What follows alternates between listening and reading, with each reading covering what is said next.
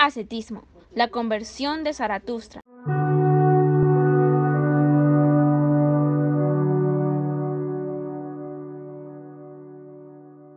En lo alto de las montañas, Zaratustra vivió la transformación del espíritu.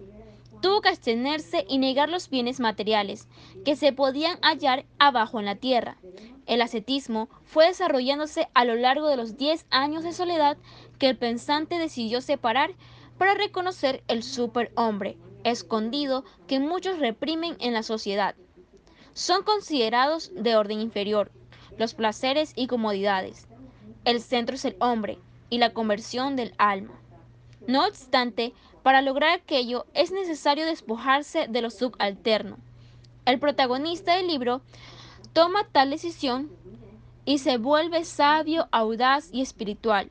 Luego caminó entre los imperfectos hombres para darle a comprender de esta nueva perspectiva de vida e invitarles a renacer en lo celestial que propone esta corriente. El alma de Zaratustra despertó de la fantasía mundanal al mar de ilustración psíquica en donde las olas te mueven a plantear ideas juzgadas por mentes superficiales que aspiran a estar por debajo de los monos. Una vergüenza dolorosa para la elevación interna que conlleva desechar la ambición tangible del individuo. En la sólida tierra se arrastra el cuerpo, pues es el lugar de misterios y prohibiciones que limitan a la persona a encontrar el camino de la superación personal. Por amor a la humanidad, el converso marchó a los sitios recónditos del bosque. Esta especie es imperfecta.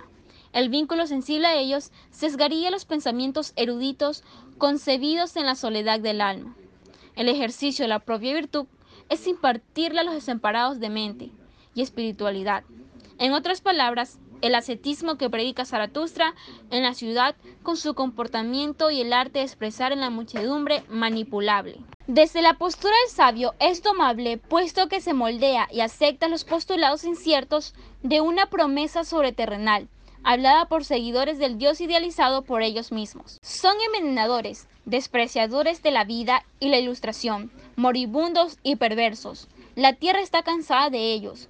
Como se mencionó en un párrafo anterior, la tierra restringe, la búsqueda a la verdad o al ascenso del espíritu estipulando lo que más le parece suficiente para el ser humano. En este punto se infiere que la demostración de la existencia de un Dios redentor también va en contra de la carnalidad y avaricia del planeta.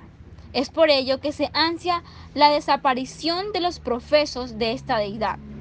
Por lo visto, el hombre es más mono que cualquier mono, y el más sabio de nosotros es tan solo un ser exíndido, es decir, siendo el más consciente de su estado, está en el nivel inferior por decisión unánime. Incitar al hombre a la realización interna. Dicho de otra forma, enseñar la presencia de un superhombre, que es el sentido de la abominable tierra. Aunque atentar contra la tierra y escoger lo inescrutable, más que el sentido de la tierra, es un delito. Sí, es confuso, pero el vínculo con este mundo es imposible de cortar a pesar de haber palpado el máximo resplandor de la purificación. El cuerpo del individuo requiere ser tirado al mar para espantar las impurezas contraídas a lo largo de su estadía en la ciudad. El gran desprecio será eliminado a manos del nacimiento del superhombre. Con la ejecución del ascetismo es posible tal misión. La felicidad, la razón y la virtud se vuelven cenizas y sale a la luz el nuevo ser. El alma en sociedad y escasez, antes de la práctica de un estilo de vida austero. El fin es adquirir hábitos que conduzcan a la perfección moral y espiritual. Este ascetismo, lo que cada ser humano existente en la superficie del mundo debe al menos añorar y expulsar el hambre de bienes materiales o deseos de la carne, como lo vivió el superhombre Zaratustra y llevó este mensaje a los ilusos hombres.